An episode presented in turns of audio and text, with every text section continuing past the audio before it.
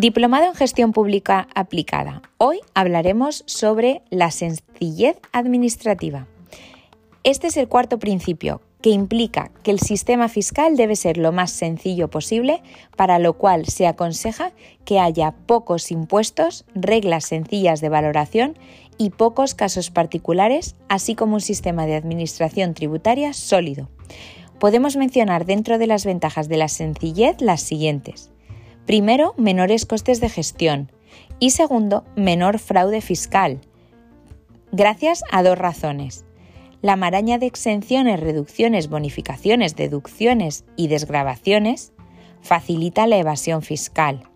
Y por otro lado, los individuos tienen mayores incentivos a evadir impuestos cuando no entienden el sistema fiscal, pues pueden acabar pensando que es arbitrario.